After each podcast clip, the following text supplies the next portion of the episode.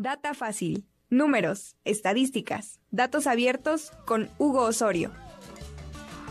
Nueve horas con 40 minutos. Gracias a todos los que nos están escribiendo y nos manda un mensajito Gabriela Huerta dice, buenos días Ricardo, mando saludos al abogado Jesús Osorio y quiero participar en el sorteo de uno de los tres libros. Felicidades por tu lindo programa y que viva el mole de guajolote.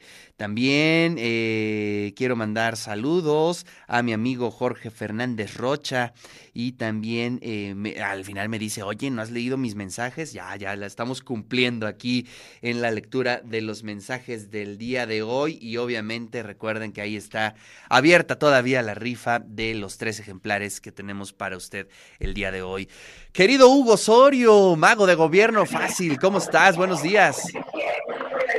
¿Qué tal, Ricardo? Muy bien, todo bien, todo bien. Aquí escuchando atentamente todo lo, que mencionas y, y pues listísimo para compartirles datos en esta mañanita de febrero. Oye, bueno, pues exceso de mortalidad en México en el 2022 justamente eh, son los datos que publica el INEGI eh, recientemente, el 24 de enero de 2023, que por cierto, la semana pasada se nos olvidó mencionar que el INEGI cumple 40 años. ¡Wow! 40 años. Oye, eh, a ver, a ver, hay que poner un punto y aparte, es una gran institución, ¿no? Hay que subrayarlo. No sé si digamos, va a haber seguramente otros iguales eh, eh, en muchas partes del mundo, pero no creo que muchos, ¿no? Es, es, es, hay que sentirnos muy orgullosos del INEGI, creo. Muy orgullosos, ¿eh? Tan, tan solo eh, a, nivel Latinoamérica, si tú buscas una, un instituto que genere datos como el INEGI, no lo vas a encontrar. Es muy complicado. Eh, cuando tú les cuentas que aquí tienes datos de población, datos eh, geográficos, datos de empleo en una misma institución, eh, les sorprende. Incluso a nivel España ellos tienen el INE, pero no tiene el nivel que tiene el INEGI en cuanto a acceso a datos e, e, información que ellos generan, que es importante recordar que ellos además generan todos los indicadores económicos. Eh, quincenalmente y algunos semanalmente publican estos datos eh, como un dato oportuno o preliminar y luego ya el dato definitivo, ¿no? Pero es la verdad una institución enorme que aunque lleva 40 años, contiene información de los primeros censos, que, ya lo habíamos platicado en otra ocasión. El primer censo es eh, incluso de, la época, otra vez hablando de Porfirio Díaz, pero sí, el primer censo es de esa época. Es decir, tienen toda la información del siglo pasado, parte de, la información del siglo antepasado, y bueno, lo que llevábamos de este siglo, ellos tienen toda la información el INEGI hace una labor sensacional. Eh, su, cumpleaños precisamente es el 25 de enero eh, de 1983, ¿no? Entonces, la, semana pasada se nos, se nos pasó mencionar esto, pero es importante eh, decirlo, ¿no? ¿Cuántos no hemos usado el INEGI para, para nuestras tesis? Creo que todavía los que hacen tesis, ¿no? Pero las investigaciones, pues el INEGI es la fuente oficial de todos los datos y evidentemente la mayor fuente de datos abiertos en México.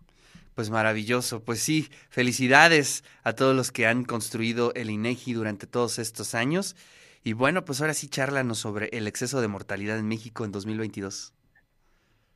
Pues mira, eh, el INEGI saca estas cifras preliminares, es decir, no son las definitivas, que tienen que ver con la información hasta eh, el mes de junio de 2022, ¿no? Entonces, esta información es preliminar eh, y, la noticia buena es que podemos ver al fin un descenso en las defunciones registradas. ¿no? Eh, con esto de la pandemia traíamos una tendencia ascendente, por lo menos hasta junio de 2021, que es aquí lo que están comparando, de enero a junio de cada año.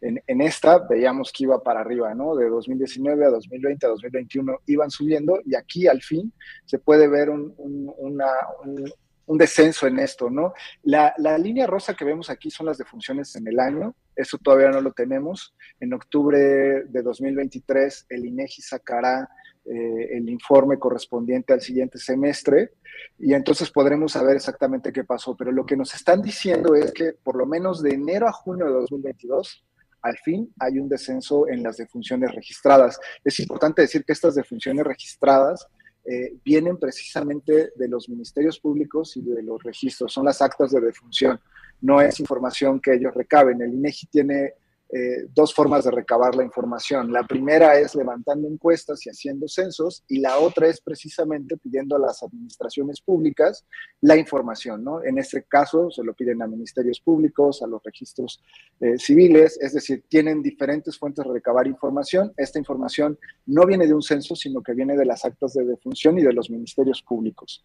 Eh, y luego aquí podemos ver las tasas de defunción por grupo de edad por cada mil habitantes de enero a junio de 2020 21 y 2022, ¿no? Entonces también podemos ver que ahí eh, hay un descenso también en los rangos de edad, ¿no? Eh, normalmente habíamos visto que el rango de edad donde había mayor defunción era en el rango de edad de 65 más. Vemos que en 2022, en este primer semestre, hay un descenso también, ¿no? Entonces, eh, la verdad es que eh, es una buena noticia. Ayer también el subsecretario Hugo López Gatel anunciaba que en la última semana solo había ocurrido ah, un deceso por COVID-19 que es una, es una gran noticia, eh, porque parece ser que la, la sexta ola está, está cediendo, ¿no? Y, no fue al, parecer tan grave como lo que podía haber sido, y esto todo gracias a las vacunas, ¿no? Aquí las vemos por sexo según la persona fallecida, bueno, eh, en mujeres es un 43% y en hombres es un 56%, ¿no? Y ahora si nos vamos por entidad federativa, que bueno, ahí lo que nos interesa sería Puebla, pues vamos a encontrar que, que Puebla tuvo eh, 12.571 decesos registrados y de, hombres y 10.326 de mujer. ¿no? Eh, esto si lo vemos en, tasa, eh, de acuerdo a, la ocurrencia, pues Puebla aparece por acá y tenemos una tasa de 38.92 por cada mil habitantes, hombres, y de 29.60 por cada eh, mil mujeres, ¿no? Entonces, eh, no estamos hasta arriba, tampoco estamos hasta abajo, pero creo que la, posición de, Puebla es bastante, bastante buena, ¿no? Y también eh, de acuerdo a la residencia habitual, es decir, aquí es importante recordar, ¿no? La residencia habitual se refiere a dónde vives, ¿no? por dónde ocurre, puede ser que a lo mejor eh, te enfermaste y te fuiste a la Ciudad de México a atenderte, ¿no?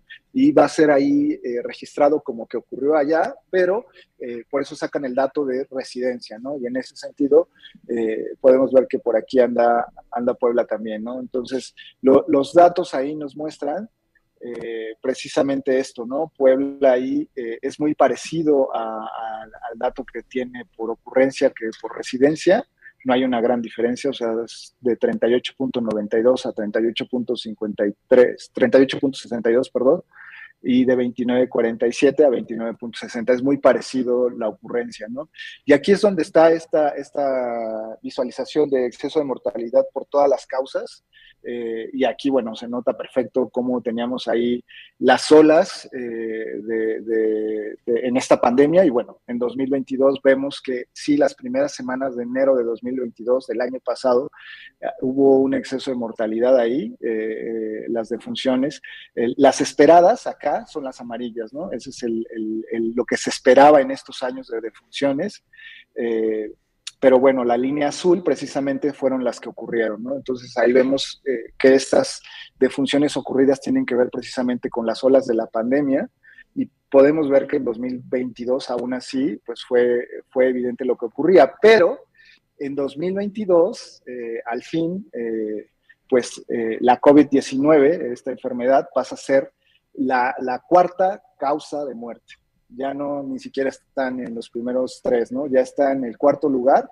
Eh, la, primera causa de, muertes, enfermedades del corazón, que es 105 mil, ¿no? 864. El número no varía mucho con respecto a 2021, que habían sido 113 mil, es decir, eh, ahí eh, seguimos teniendo un problema con la atención a estas enfermedades. La diabetes sigue en segundo lugar eh, con 59.996, eh, que sí, sí muestra una disminución eh, más evidente. En 2021 tuvo 73.615 casos y los tumores malignos se, se mantiene más o menos en el mismo número, en 44.533 y en 2021 fueron 44.000. Donde hay un cambio significativo es en la COVID-19, ¿no? En 2022, en este primer semestre, lo que registra el INEGI son 30 mil defunciones y en 2021 fueron 139 mil, ¿no? Es un descenso de 100 mil defunciones en este periodo de tiempo. Eh, se está comparando eh, enero a junio de 2021, ¿no? Entonces, eh, ahí, ahí está el dato de cómo esta pandemia, bueno, al fin pareciera que estamos viendo la luz al final. Eh, ojalá así sea, ¿no? Y bueno, en cuanto a, enfermedades este, referente o causas de muerte para hombres y mujer, están parecidos los, las posiciones, enfermedades del corazón tanto para hombres como mujer y en cuarto lugar también COVID-19, ¿no? Pero sí vemos que... Eh, ahí, ahí, están los casos, ¿no? Eh, y luego, bueno, si vemos las 10 principales causas, pues casi todas tienen que ver con, enfermedades hasta el sexto y luego vendrían como accidentes, agresiones y luego otra vez son enfermedades, ¿no? Eh, pero bueno, es creo que una, una, gran noticia, ¿no? Lo, que está pasando aquí y cómo, cómo esto está siendo modificado. Ay, se puede. Pues interesantísimo y qué bueno que ya está ahí registrado eh, todo lo que se ha dado en estos últimos eh, meses. Eh, Hugo, como siempre, un placer escuchar tu columna y te mando un fuerte abrazo. Nos vemos aquí el siguiente miércoles. Abrazo, nos vemos la siguiente semana. Cuídense mucho.